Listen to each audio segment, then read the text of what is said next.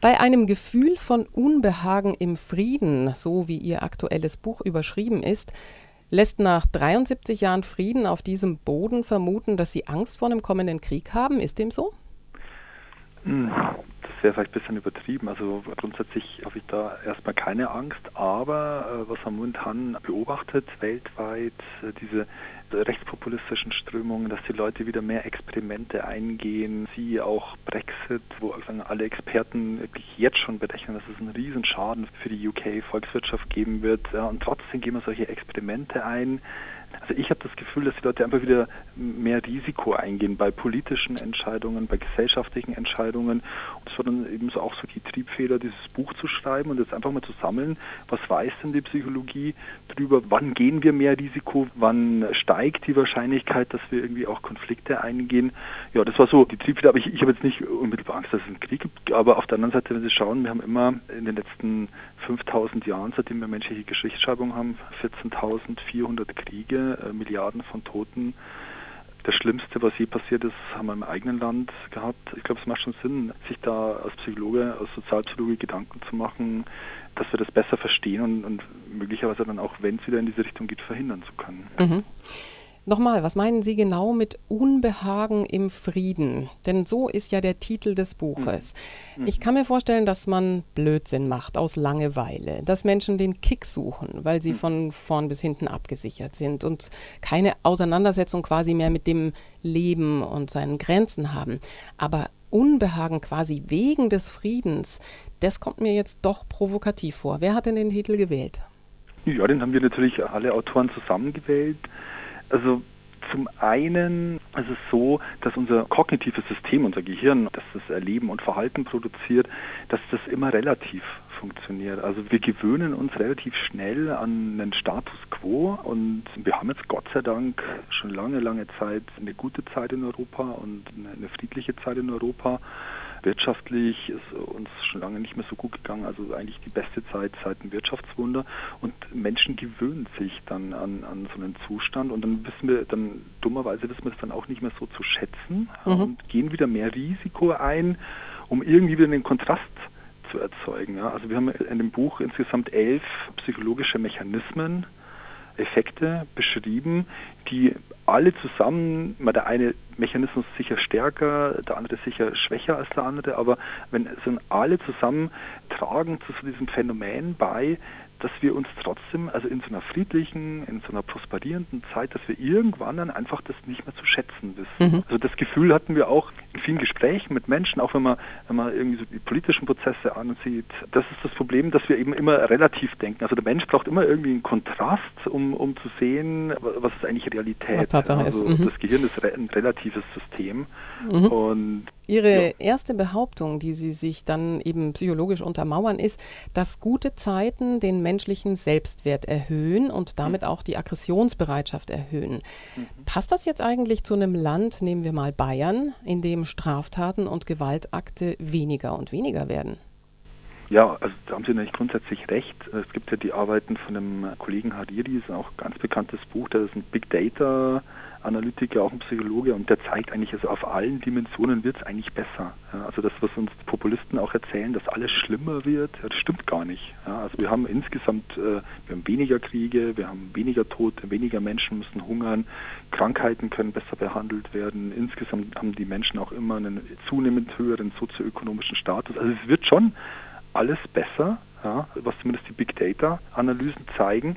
Aber das heißt nicht, dass man aus so einer Tendenz nicht einfach auch regional einfach rausfallen kann. Und mhm. Äh, was wir mit dem Selbstwert gemeint haben, das, äh, das war in der Psychologie haben wir lange Zeit gedacht, niedriger Selbstwert führt eher zu mehr Aggression und, und zu mehr Konflikt, ja, weil die Leute ja gefrustet sind wegen niedrigen Selbstwert, ja, also was sich nicht gut anfühlt. Ähm, interessanterweise zeigt sich, umso höher der Selbstwert ist, umso aggressiver werden die Leute. Ja. Und, und das heißt, umso besser es uns geht, umso mehr sind wir überzeugt und umso stärker wird unser Selbstwert und umso stärker werden auch so Konflikte auch wahrgenommen. Was wir dann mhm. sagen, also was erlaubt sich der jetzt? Ja, der weiß mhm. ja nicht, wer ich bin. Ja, und, und dieses Gefühl, weiß der denn nicht, wer ich bin, das wird umso stärker, umso höher der Selbstwert wird, interessanterweise und nicht umso niedriger der Selbstwert. Dann haben wir aber eine andere Situation, zum Beispiel in einem Bundesland, das sich eher abgehängt fühlt und dort erstarken Aggressionen. Es erstarkt eine politische Rechte. Erklären Sie das dann mit der nächsten Theorie, nämlich mit dem Gruppenphänomen, dann eben zugehörig sein zu wollen? Ja, das ist das Interessante. Also zum einen, was wir in der Forschung sehen, wenn es Gruppen schlecht geht, ja, wenn die irgendwie depriviert sind, wenn die sozialen Status verlieren, dann nimmt Aggression zu, dann nimmt auch die Zahl der Verbrechen zu, Gewalttaten und so weiter. In dem Bereich es dann die Frustrations-Aggressionstheorie und das kennen wir auch aus der Forschung. Und wenn es uns sehr, sehr gut geht, dann haben die Leute Angst, was zu verlieren. Die haben Angst, ihren guten Status, ihre Prosperität zu verlieren und dann werden die eben auch aggressiver und gehen mehr Konflikte ein. Mhm. Ich möchte das erstmal setzen lassen bei einem Titel von Michaela Dietl, Talking Walls. Und nach dieser Musik nochmal auf den Titel zurückkommen, den Untertitel vielmehr Die neue Lust am Leid. Bleiben Sie dran. Radio. Radio München. Radio München. Radio München. Am Telefon habe ich Peter Fischer. Er ist Inhaber des Lehrstuhls für Sozialarbeits- und Organisations- und Wirtschaftspsychologie an der Universität Regensburg und ist Autor des Buches Das Unbehagen im Frieden. Und weil dieser Titel auch noch unterschrieben ist mit Die neue Lust am Leid, frage ich doch gleich mal, was meinen Sie damit? Ja, also Lust am Leid beobachtet man schon irgendwie, seitdem es einen Menschen gibt. Wir schauen irgendwie 70 Prozent aller Inhalte von Film, Fernsehen, Kinoproduktionen, da gibt es immer ganz, ganz viel Aggression dabei. Ja, woher kommt es dummerweise? Wir Menschen machen da so einen, so einen sozialen Abwärtsvergleich. Wir denken so, Gott sei Dank passiert mir das jetzt gerade nicht. Gott sei Dank bin ich jetzt gerade nicht in der Situation. Und das hebt dann so ein Stück weit auch wieder das eigene Selbstkonzept. Die Leute fühlen sich kurzfristig ein bisschen besser. Somit können Sie zum Beispiel auch erklären, was jetzt immer häufiger in den Medien ist, dass irgendwelche Gaffer, Polizisten und oder Feuerwehrleute dann angreifen wenn man die irgendwie von der Unfallstelle irgendwie vertreiben will und die dann filmen auch, ja, und dann werden die plötzlich total aggressiv. Also für uns ist da die plausibelste Erklärung tatsächlich, dass das sind halt Leute, die einfach einen fragilen Selbstwert haben, denen es nicht gut geht und die dann über diesen sozialen Abwärtsvergleich sagen so ihr eigenes Leid so ein Stück weit weniger spürbar machen. Ja. Im Endeffekt überdecken wir dadurch so ein Stück weit unsere eigenen Sorgen, Ängste, Probleme und das eigene Leid, ja, indem wir sagen, das Leid der anderen beobachten und sagen, okay, oh, dem geht es noch schlechter als mir und das hebt zumindest kurzfristig dann die Stimmung des Beobachters. Mhm. Das ist der wahrscheinlichste Mechanismus. Was hat das dann mit dem anhaltenden Frieden zu tun? Könnten nicht solche Phänomene, wie Sie das eben beschrieben haben, das Beobachten dieses Leids oder Phänomene wie Ritzen, zu Tode hungern, sich umzubringen, dass die auch nichts mit dem Frieden zu tun haben, sondern vielleicht mit einer Versicherungsgesellschaft, die ich vorhin schon erwähnt habe, die das Lebendige und das ganz Spontane ausschließt, also auch jede Konfrontation mit einer möglichen Gefahr, die ja immer so das Leben eigentlich ausmacht, dass ich die Grenzen des Lebendigen auch erfahren kann. Ja, also ja klar, zum einen Versicherungsgesellschaft, das kennt man auch aus der ganzen Forschung von, von Daniel Kahnemann, also so Zero Risk Bias oder, oder Null Risiko, das, ist, das zieht uns magisch an. Ja, wir leben in einer Versicherungsgesellschaft, das stimmt. Grundsätzlich ist aber so, was wir bei Menschen und bei Gesellschaften immer wieder beobachten, wir können da aber auch schon ziemlich schnell rausfallen. Ja? Wir können ziemlich schnell abgleiten, auch wieder aus diesem Bekannten, aus diesem Wohlgefühl. Und, und deshalb meinen wir eben mit, mit Unbehagen im Frieden, gibt es auch dieses Sprichwort, ja, wenn dem, dem, Esel zu wohl wird, dann geht er aufs Eis. Ja. So, also wie gesagt, wir gehen nicht davon aus, dass Menschen sich Krieg wünschen oder sowas, äh, aber wir gehen davon aus, dass wenn den Menschen langweilig wird, dass sie dann auf dumme Ideen kommen. Da gibt es ja auch eine ganz interessante Studie aus dem letzten Jahr, da hat man Leute in einen total reizarmen Raum gesetzt. Also da war nichts in diesem Raum und die sollten einfach mal eine halbe Stunde warten. Und äh, das Einzige, was sie machen konnten, da war so ein kleiner Elektroschockgenerator da, irgendwie, was ich, 9 Volt, 15 Volt, irgendwie sowas. Und äh, man hat den Leuten gesagt, okay, also macht nichts. Das Einzige, was ihr machen könnt, wenn ihr wollt, könnt ihr euch das so selbst so einen Elektroschock geben. Und tatsächlich total viele der Versuchspersonen haben sich freiwillig so einen Elektroschock gegeben. Ja, so um in dieser reizarmen Situation so ein Stück weit irgendwie wieder rauszukommen. in Anführungszeichen. Vielleicht äh, einfach auch Erfahrungen zu sammeln, ne? Ja, ja, richtig, also das kann sein. Aber Langeweile halten wir schwer aus. Und wenn irgendwie alles immer okay ist und alles immer gut ist, dann entsteht in uns, warum auch immer, irgendwie so ein Bedürfnis, doch mal wieder ein Risiko einzugehen, so, so ein Kick, so ein Kick zu erleben. Und wie gesagt, wir gehen nicht davon aus, dass sich Mensch Krieg wünschen. Überhaupt nicht. Ja. Vielleicht ist Gar dann nicht. der Begriff Frieden so ein bisschen krass gewählt. Ja, gut, aber ich meine, auf der anderen Seite muss man auch sagen, wenn Sie schauen, was in der Politik momentan passiert, also was für Parteien gewählt werden, welche Rhetorik da gewählt wird, was ich Handelskrieg und sowas. Ja. Müsste man natürlich auch nochmal überlegen, wie lang so eine Zeitspanne Frieden sein darf, bevor man sich wieder in risikoreichere und aggressivere Situationen manövriert. Aber ich wollte jetzt nochmal auf so eine Evidenz kommen. Sie gehen ja mit so, so Evidenzen, also Annahmen durch mhm. dieses mhm. Thema, das Unbehagen im Frieden. Die achte Evidenz handelt von Gruppen- und Risikobereitschaft. Hier spielt das Phänomen Hidden Profile eine Rolle und das bricht sich wohl in unseren Social-Media-Kanälen Bahn. Was war das nochmal? Also das Hidden Profile Phänomen, da geht es darum, dass wir uns wahnsinnig schwer tun, in Gruppen Informationen auszutauschen. Gruppen diskutieren überwiegend über das, was sie schon wissen vor allem das, was jedes Gruppenmitglied weiß. Also das wird permanent wiederholt und, und da können dann eben auch so Echokammern entstehen, sodass sie sagen, immer wieder sich um, um das gleiche Thema drehen und, und das Interessante ist, umso häufiger eine bestimmte Information genannt wird und auch von den anderen bestätigt wird, also wir nennen das in der Forschung soziale Validierung. Also ich habe eine Information und der andere sagt, oh ja, die habe ich auch. Die habe ich auch, die Information weiß ich auch. Automatisch gewinnt diese Information subjektiv, also in unserer subjektiven Wahrnehmung an Gewicht. Die wird glaubwürdiger, die wird als wichtiger eingestuft, die wird als qualitativ hochwertiger plötzlich eingestuft, wo es überhaupt kein vernünftiges Argument dafür gibt, sondern einfach nur, weil der andere das auch wiederholt. Es gibt ja Leute, die glauben immer noch dran, dass die Erde eine Scheibe ist. Diese Facebook-Gruppe hat 38.000 Follower. Und wenn sie dann in das Forum reingehen, da werden halt die ganze Zeit tauschen die halt Argumente aus, was dafür spricht, dass die Erde eine Scheibe ist. Ja, so. Und, und dann irgendwann, das, ist ja das spannend. dann, das nennt man dann ja, Explanation-Effekt, also Erklärungseffekt. Da habe ich damals meine Doktorarbeit schon drüber geschrieben. Wenn Sie Menschen einfach Informationen wiederholen lassen, erklären lassen, schreib mal eine halbe Seite Aufsatz dazu, warum diese Information so wichtig ist oder warum dieses Argument so gut ist.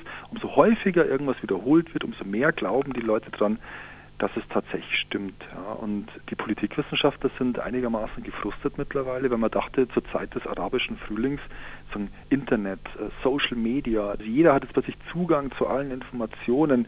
Kein Diktator kann die Leute mehr hinters Licht führen und ihnen falsche Informationen geben, sondern jeder kann sich überall auf der Welt die Informationen zusammensammeln was man jetzt momentan beobachtet, ist, dass sich halt einfach Leute mit krudesten Weltbildern und Überzeugungen zusammentun in solchen Foren und, und dann erzeugen die untereinander immer wieder diesen Explanation oder diesen Erklärungseffekt und es sind dann diese Echokammern. Und dann kann es natürlich schon mal gefährlich werden, und weil die Leute immer mehr dran glauben. Und äh, Informationen, die irgendwie dagegen sprechen, fließen da dann irgendwann gar nicht mehr ein und, und dann verfestigt sich ein Weltbild immer mehr. Mhm. So, das ist natürlich kritisch. Hat, hat man so eigentlich gar nicht erwartet tatsächlich. Man gedacht, es wird eher liberaler und die Leute werden ausgewogener, auch in, in ihren Weltsichten und in ihren Einstellungen und so. Aber Social Media führt eher dazu, dass die Leute zum Teil noch radikaler werden.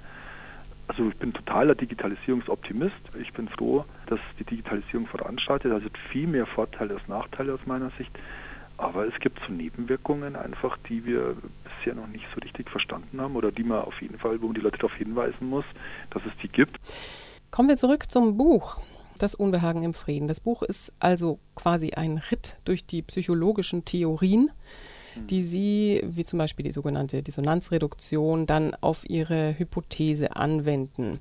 Ihr Anliegen ist es ja damit, die psychologischen Strategien des Menschen bekannter zu machen damit wir nicht auf uns selbst reinfallen und damit eventuell die Gesellschaft in Gefahr bringen, wie Sie es jetzt eben mit diesem Gruppenphänomen erklärt haben.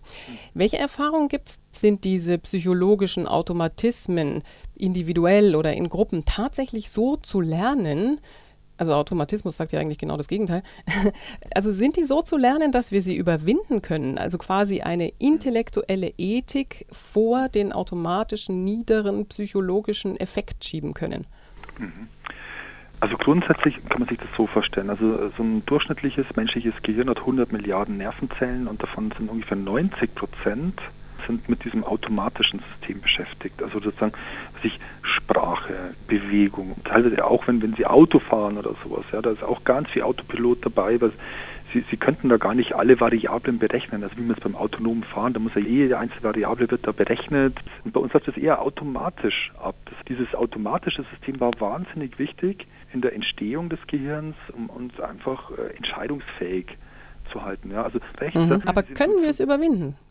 Ja, wirklich, auf jeden Fall können wir das überwinden. Also wir können es sicher nicht zu 100 Prozent überwinden, weil da müsste man die menschliche Natur transzendieren. Es wird immer so sein, dass der Mensch zur Aggression neigt, aber auch total prosozial ist, dass er empathisch ist, dass er mitfühlen kann, dass er aber irgendwie auch das Leid der anderen genießen kann und so einen sozialen Abwärtsvergleiche, das, das wird man sicherlich nie ganz ablegen können, aber was wir schon in der Forschung auch sehen, wenn Sie dieses, wir nennen das System 2, dieses bewusste, kleine, bewusste System, wenn Sie das stärken und wenn Sie das informieren, was es da alles gibt an automatischen Effekten, die uns auch immer wieder auf die falsche Spur bringen können, sehen wir schon in der Forschung, dass die Effekte schwächer werden. Ja, und da gibt es mittlerweile alle möglichen Ansätze von Gamification. Das heißt, wenn Ihnen da jemand einen Spiegel vorhält und sagt, hier weichst du immer wieder von Rationalität ab, wenn uns immer wieder ein Spiegel vorgehalten wird, dann sind wir Menschen in der Lage, da zu adjustieren ja, und, und näher an die Realität ranzukommen.